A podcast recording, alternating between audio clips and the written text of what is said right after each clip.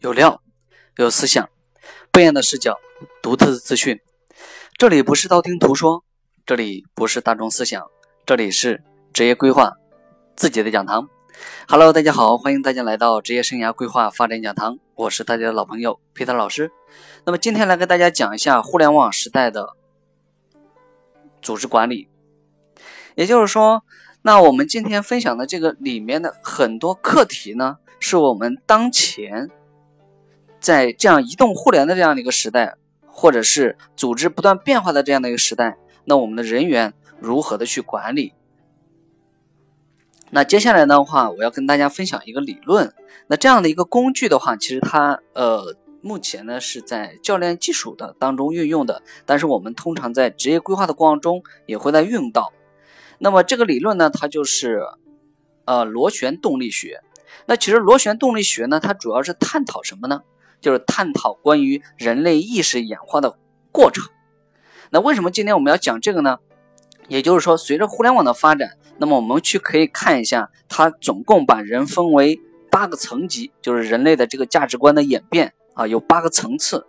那我们看一下，就是当代。我们的价值观还处在什么样的一个层级？那么，当代的现实社会需要什么样的一个层级的价值观？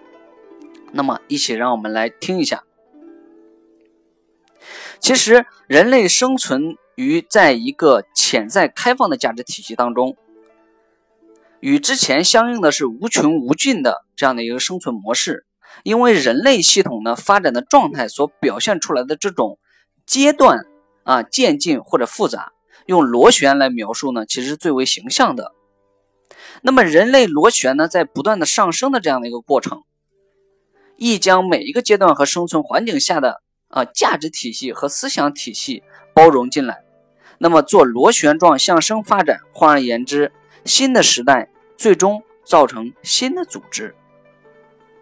那么，这样的一个理论呢，揭示了人类价值观演进了八个阶段。就是八个层次，那分别让我们一起来看一下。那么第一个层次的话，就是在生存感。生存感的话，主要是在狩猎时代，啊，价值观是本能，生存是本能。那第二个层次呢，是小农论，啊，就是小神论。那么宗教聚集啊，大家才能更好的生存下来。如果不被群体所认可，那么将会被群体所驱逐出去。那么意味着死亡价值这个观的体现呢，是为安全感。那么第三层的呢，就是有力之神，崇尚个人力量啊，价值观为权权力或者是身份。那么第四个阶段呢，就是真理的力量，就是更加注重规则和秩序，价值观啊是有序的啊，并且啊有纪律。那么第五个层层层次呢？就是努力驱动，啊，就是价值观是成功啊、进步啊、呃和繁荣。那么第六个层次就是人性纽带，更加强调人类的尊严。那么第七个层次就是弹性流动，啊，价值体现为创造力、创新、多元化和多样性。那第第八个层级呢，就是全局观，啊，价值体系在全面整体。那么，其实到现在这样的一个移动移动互联网的这个的发展呢，其实第七个层级已经到来了。你看，国家我们现在在提倡大众创新、万众创业，其实就是在这样的一个包括上海自贸区啊，和我们国家改革开放到现在三十多年的经济发展啊，那么其实我们都是多元化、多样性的，并且在创造的、创新的这样的一个驱动的环境下，那么第七阶段已经到来。那么你准备好了吗？其实，因为互联网时代的发展呢，推动了第七个层次的到来。那么我们现在的外部环境呢，更多处在这样的一个层级，也就是这样的一个层级的价值观呢，是创新、创造、多元化和多样性。互联网呢，把地球呢变成了一个地球村，人类大规模的这样的一个合作呢，更加紧密了。啊，也就是说，朋友的界限呢也被打破了，而许多的这个商业模式呢，也在孕育而生。啊，比如说像现在的共享式的，就是共享经济啊，就是我们国家现在在提倡的。但是最早的就是从美国的啊，比如像这种民宿啊，像现在的这个呃，就是共享共享呢，就是说住房啊，小租、小租、短租啊，比如像这个共享式的交通啊，像 Uber 啊，像滴滴啊，以及现在的这个呃我们的摩拜单车啊，那么比如像知识分享类的啊，昨天我们也提了，像这种啊，现在云学堂啊、云课堂啊，像这种职业规划类的，也是属于知识分享类的。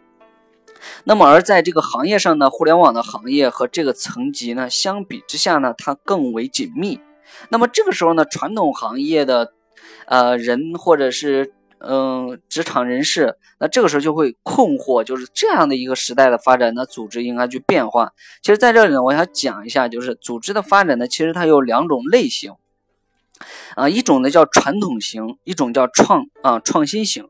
那么传统型的话，它有两种，一种是劳动密集型的行业，一种是专业职能的。那么劳动密集型的，你比如说像我们所了解的，呃呃，旅游，对吧？像这种啊，快消品，嗯，像这个就是呃，加工啊，就是像这种零售加工的，都属于这个劳动密集型的这样的一个呃产业组织。那么它的核心竞争力是什么呢？就是说，那么一个就是低成本、高效率、客户满意度。那么它的组织形式是什么呢？就是科层制的。那么它的人才定位是什么类型呢？啊，就是主要熟练呢、精细化的管理啊、制度啊和流程标准化啊。那么激励机制它就是属于一点零的这样的一个版本，就是啊萝卜加大棒为主的。那么管理模式呢，就是精细化管理。你看现在很多生产型企业就要学什么精细化管理啊啊。那么其实它就是要标准化啊，就是作业流程。啊，那么核心的就是它的规模很大，那么成本其实是需要它控制的。那另外一种传统型呢，就是专业职能型的，也就是说它的核心竞争力是什么呢？就是差异化、高效率啊，客户满意度啊，这个时候就要有差异化。那么组织形态是什么呢？就是矩阵式的。那么接下来人才定位呢，就是知识型为主啊，行业专家，业务和专业互补啊，协同这个呃作战。那么它的这种激励机制是什么呢？就是二点零。就是以双因素理论啊、需求层次理论啊、期望理论等指导这样的一个呃激励为主。那么它的管理模式呢，就是专业化的管理啊。那么接下来到创新型的这样的一个模式呢，它的分类是什么呢？就是创新型，像互联网加呀、加医疗啊、啊加金融啊，对吧？像现在的生物科技啊、大数据啊，都属于这种呃创新型的这种公司。那么它的核心竞争力是什么呢？就是创新迭代。啊，客户满意度，你看，就是提倡的思维就不一样，又是迭代呀，啊，呃，小众啊，就是细分呐，啊，那么它的组织形式是什么呢？就是市场化的网络组织啊，人才定位是什么呢？就是行业精英啊，善于创新啊，引领方向。那么这个时候激励呢，就到了三点零，就是以以自主远大的目标和业务精英就是为专注。那么这种管理模式就是创新创新的自驱的管理模式。那这个时候就演变过来，就是他怎么才能让一个员工，呃，达到这种自驱的这样的一个动力呢？也就是说，那么你看工业时代的管理叫管控型的，现在的管理呢要释放劳动生产率，就是要生产释放个人的这种效率。那这个时候个人的这种目标啊、职业规划呀，对吧？啊，那绩效体制的分配啊，就像现在的互联网公司就强调要合伙人制，对吧？那其实这个就大大的激发了这种个人的劳动生产率，那这样子的话，让他跟个人的目标和组织的目标就是一起平头进行啊，这也是现在很多组织在这个一个是组织的变革，另外一个就是说在这种绩效激励上的变革。那么传统的管理呢，其实主要是目标管理呀、绩效管理呀、科学管理呀。那么现在呢，更多的要注重于这个员工的自我认知啊、情绪管理和时间管理啊，包括超越自我的这种领导力。那这个时候呢，其实就要用到现在的职业规划啊，包括心理学。就是传统的人力资源呢，最主要的是解决人，就是标准化作业就行了。那现在的话，其实你要解决人在正常的一个环境下，他要更多的去去提升自己的潜能啊，就是让自己达到更好的一个目标，并且不单是工作啊能能达标，而且呢还可以工作很开心，幸福指数要上升。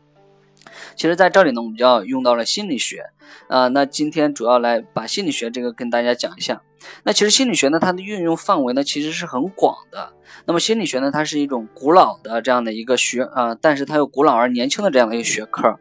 啊，其实心理学呢，它成为真正意义上的这个学科呢，是在冯特啊，就是说一八七九年，就是在德国莱比特啊莱比锡大学建立了世界第一个心理学研究室为标志的。